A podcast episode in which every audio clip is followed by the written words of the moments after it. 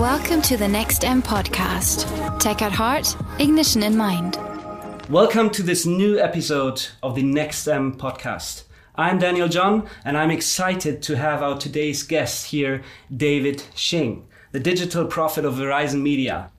Man versus machine, future creativity, humanized technologies, to name only a few of the topics you are into. Welcome, David Shing, alias Shingy, aka Shingy. Great to have you here. How are you? I'm great, mate. Thanks for having me. First things first, what makes someone a digital prophet? What is your mission? What is the mission um, you're into? That's a great. That's a great question, and I get it quite often because the context of it is always a little bit sort of strange. My background's media and marketing, so I came into AOL. So I ran media and marketing teams there for a couple of years. My part-time job was the evangelism. So you know what happens in a big organization when it has a legacy and a heritage. It's, it's always a bit confused in terms of what its brand is.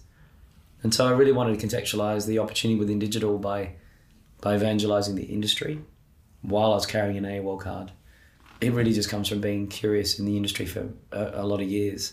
But my part time job became my full time job when my boss saw me doing it in New York and said, Hey, would you come do it full time for us?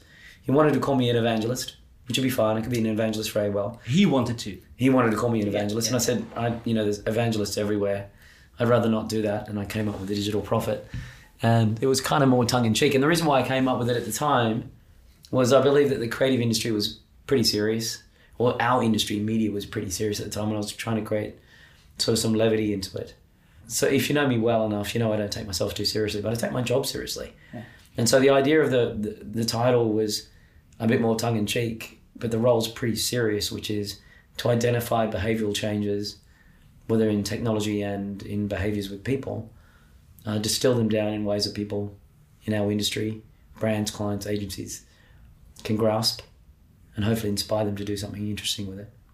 Um, you also had a keynote talk at GroupM. Actually, it was overwhelming what you shared, what was actually on your heart. And that was the, the starting point of your presentation. There are no passengers on the spaceship Earth. We are all crew. Um, what do you mean by that? Yeah, that quote's by Marshall McLuhan, and really the the element of this is this is not an industry where you can just sort of sit back and watch it take over. You can't just sit back and phone it in, literally. It's a very active, hands-on. We all have to create stuff that engages with humans on planet Earth. There's no free rides here, man. This is a tough industry. It's also a volatile industry. It's one that has ups and downs, ebb and flow. It has things that are hot, and it has things that aren't.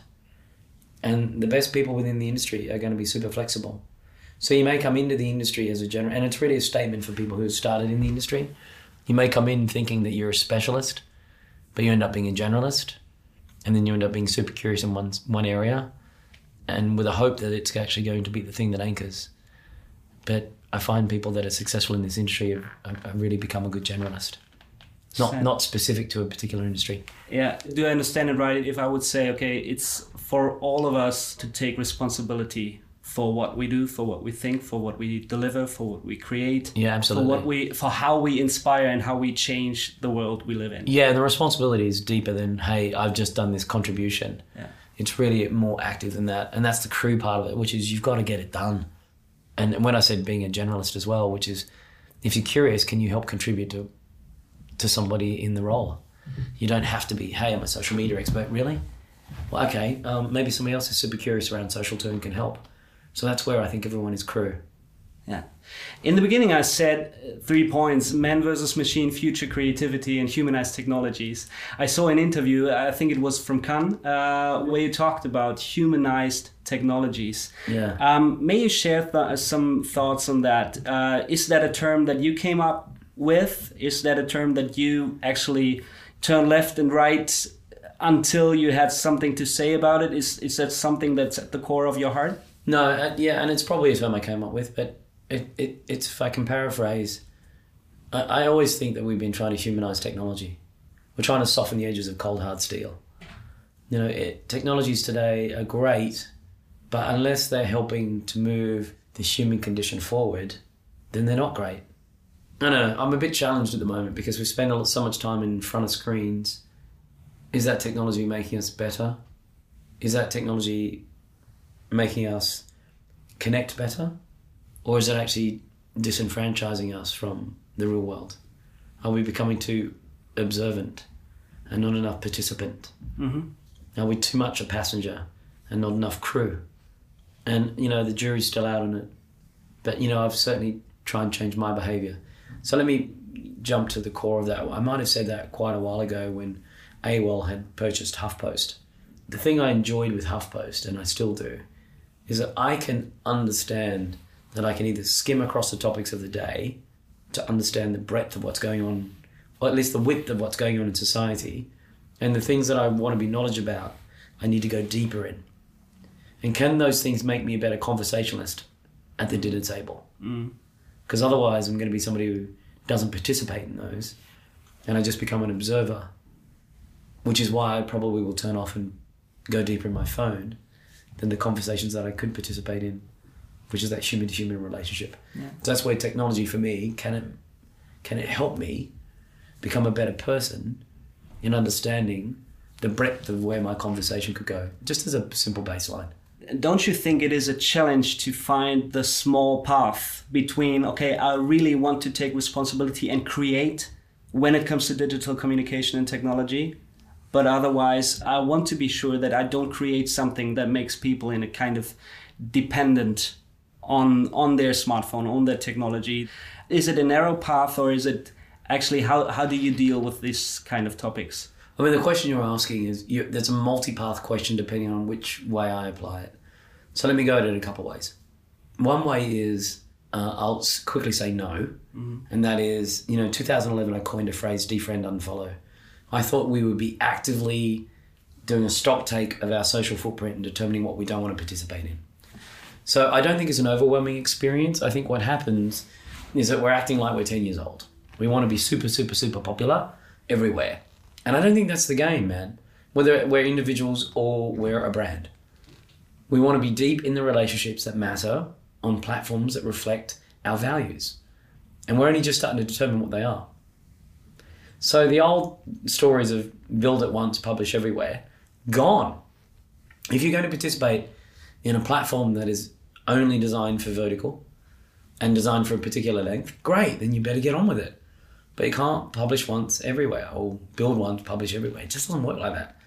So one is, you know, let's stock take the platform, the shiny object, what's best reflective of your brand and your person, and then go deep. So for example, if you follow on Instagram, it's black and white. I saw it, yeah. Yeah, it was color some years ago. Yeah. I was taking content, publishing everywhere. That's crap. I specifically publish the way I publish on Instagram very different to the way I engage on, say, Facebook or Snap. And the reason for that is, you know, I looked for something that said, hey, this is a different type of platform for me. Why don't I put some creative control over it? And why don't I put some restriction around it? Because creatives love, you know, by the way, we don't like briefs that say, uh, start with a blank page. That's rubbish. What problem are you trying to solve? So I said, what restriction have we got here? I might as well shoot in black and white. I shoot natively in my phone in black and white. And then, so that's how I think about it. Yeah. That platform. And for me as a creative, I think, okay, that's great because that gives me boundary. So that's one thing. Now let me think about the creatives. So in that instance, the, the narrow focus you talked about, the, the opportunity for people to participate is even more open because the hardware manufacturers and then the software layer on top of that hardware has been democratized. So everyone can be a creator, everyone can be a podcaster, everyone can be a photographer, everyone can be a musician.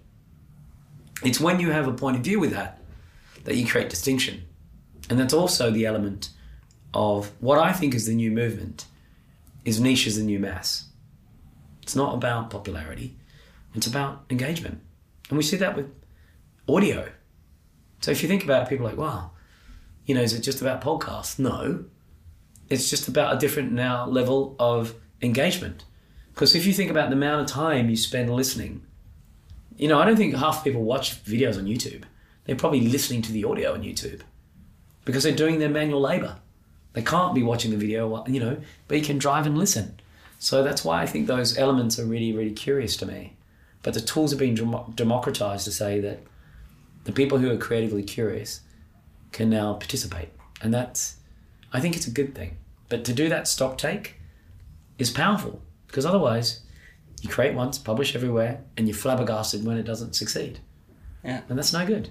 So the challenge, the challenge for us as human beings, as individuals, as well as professionals in the communication industry, would be not only to see what's possible, but to really actively decide, okay, wh- why am I doing this? What's my target? What's my goal? What's the purpose? And then at some point coming to, okay, how will I do it? Which possibilities, which chances do I have uh, to use it technology and I, wise? And, and I practice what I preach. There's an attunement there. There's a refinement on, particularly around the word platform, on platforms that are no longer new shiny objects. They're mature communication channels that you can choose to participate in or not based on the value that you've determined. yeah. It's a really interesting time to pause, particularly given the industry is kind of going through a, a seismic change. And it's a really interesting time to reflect on how you want to participate because it's really kind of a new paradigm. And by the way, that's when disruption happens when you think it's all when it's all figured out. Yeah. Uh, and when things start to mature, that's when you know radical change happens again. So I'm really excited about where we're at. You talked in your keynote about your personal digital experience that Yeah. went from excitement to anxiety. Right. Give me some more insights, or us some more insights on this journey from excitement to anxiety. Yeah, I mean, you know, it's the euphoric of having the power of a supercomputer in your pocket is pretty amazing. Limited to sort of a mobile browser and not the apps. I'm still flabbergasted that the operating system on top of uh, smartphones today has not really been hyper developed. We're still icon driven. We're still swiping across that desktop. If it's not on the first home screen, it probably isn't prioritized. That is the same as when it was developed 10 years ago. If I think about the way in which I engaged across all these social platforms, they gave me a sense of popularity, they gave me a sense of direct communication, but also these platforms are experimenting in real time on me about different ways of their own paradigm and what they thought I wanted. And the reality is, it's not hyper customizable for me. Mm-hmm. So, what I'm getting is a limited view of someone else's positioning of me. And as much as I felt like that was trusted, the more communication channels I decided to open up, the more confusion was an output. And some of those platforms aren't nice. So it went from, yeah, this is kind of cool, it's open, it's transparent, it's, it's real, it's visceral, to this is monumentally creating more anxiety Yeah. than its value. Yeah. But, you know, everyone's into it, so you would never say no to it. So, you know, I'm trying to curate my life where I stay informed, mm-hmm. But I go deep in things that I do find curious. Finding something curious, you talked about the question is do brands, do we communicate because we want to sell something? Or do we communicate because we are proud of what we're doing, proud of our product, proud of our Right. service, whatever? Everyone's talking about purpose driven brands, purpose driven life, purpose driven whatever. How do you define the term of what is purpose driven? Well, you know, I, I would rephrase that, and it's not for me. For me, it's not purpose. It's DNA. Yeah. What you deserve to be in, and it's less about purpose, and it's more about what's the value. Is is there a valuable exchange that you can have with people on planet Earth that allows them to see you as a service brand, mm. or are a pure consumption brand? And if you start there, you pretty much limit the communication channels. So to start really from the two angles. What's the DNA, What's the DNA? and then what's the value of that? Okay. And then I would also argue that too many brands mix two concepts. They absolutely want to sell overnight, but they want to build their brand. Mhm. But to build your brand, it can only happen over time. It's difficult. And those two creatives are very different. Yeah. Those two creatives shouldn't be judged upon the same metric. Yeah. And those two creatives should probably never meet. In very, very different channels with very, very different outcomes. Yeah. And too many brands fall into the trap of making both those creatives do the same thing. Yeah. If you would be asked to to to to really define the five top trends that you find valuable, you as in as an individual or maybe as a professional when you look at the at the industry at the communication industry what are the five trends You know, I don't know about the years. I have no idea, but I can tell you that I'm definitely seeing a movement towards refinement. Is the first thing, which is all of these categories of technology that are trying to soften the edges of cold hard steel are being refined. So instead of a wearable that does the same thing your phone does, there are wearables that do specific things. So there's splinters within a category. Televisions used to be something that was intrusive in your living room, is now falling back and feeling like your environment. It's being refined to the environment. Uh, autonomous driving, you know, that's been refined about less about moving humans perhaps and maybe moving produce and goods and services. So refinement is a big category around that. That itself could have five different elements of it, but that's one. Another element is a rationalization of brands stopping all of the publish, uh, build once, publish everywhere. So that's going to go away. Uh, and with that needs to be new types of measurement based upon the outcome of what that creative is really trying to do. And I would say engagement is that level. So that's the second thing. So refinement and engagement. The second, uh, the third thing is service. What service can you provide, digital or physical or otherwise, to help better the relationship with people? Particularly if you're a brand that has outsourced your relationship to a third party, whether it be retail or distribution. And if you're going to continue doing that, meaning your product is fulfilled at a third party, how can you, as a brand, have a much closer relationship that feels one to one again in this one to many world that you've outsourced? So I think, you know, the whole idea of direct to consumer is slightly different from the way that I would think that. So that's a third thing.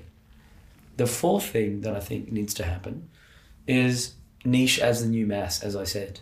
So instead of having fast experimentation of social platforms trying to determine how you want to connect, Daniel, but how can you take control of that and saying, what I'm really curious about are these things and where does that deep information exist? So more like slow journalism, I think will be an interesting thing. And with different types of meta. It'll be sound, it'll be video, it'll be words and pictures and all of those sort of different metas will give me a, a totality of a of a information that I think will be far more interesting. Yeah. The last thing is how to understand that if that is true, how do we consciously spend less time or the time we spend on screens and develop um, our participation in the world versus the observation of the world. And that's more of a macro trend, particularly as we think about if you see changes in society saying you need to participate, you know, you need to stand up for something, you need to, and brands need to reflect that. So the next level of development, I believe, will be instead of conversational, will be participational, which brands will want to turn that into commerce, by the way, and that's okay. But what does participation really mean? And maybe that's an offline transaction. And that's where technology will humanize us. Yeah. I have two last questions. Actually, I noted in your keynote four words, and that was surprise, full stop, invent, full stop, inspire, full stop, and be useful, full stop. And you said if you obey all the rules, you will miss all the fun. Um, so, in order to surprise, invent, inspire, and be useful, what rules, which rules should we break? Well, uh, I think we already covered that ground, which is you can't you can't expect two creatives to do the same thing. So one is understanding instead of uh, you know it's helping to influence brands instead of just having them measure particular KPIs that they're measuring against the market. They need to determine their new KPIs against themselves. And so what's that do? That's the only way you're going to be able to achieve some of those. So I would say there's two separate operating budgets. Uh, and one's, you know, that invention budget is all something you can't touch. Mm. Oh, and by the way, that's a multi-year experience. It's not month to month, you know, KPIs. That's Yeah. that's a massive part of it. And also doing things that are radically different. So don't just try and take a great creative idea and get it funded by the media division. You know, that's a that's a habit that probably needs to break too. So I think a part of it is how do you infuse those four elements with an element of difference, not necessarily bounded within the same budgets today, Thanks a lot, David Shing, for making this talk possible. Thanks for your inspiration. Thanks for all this kind of thoughts and, and, and passion that you shared today. As you are Shingy, you should have the last famous words uh, in this podcast. So may I ask you for last famous words? Uh, you sure? I think my last passing remark is build good content, put it in smart places. Do not brand bash and try and help connect humans to other humans in ways that feels unique and authentic to the brand. Period, full stop. Thanks for having me. Thank you, Shingy.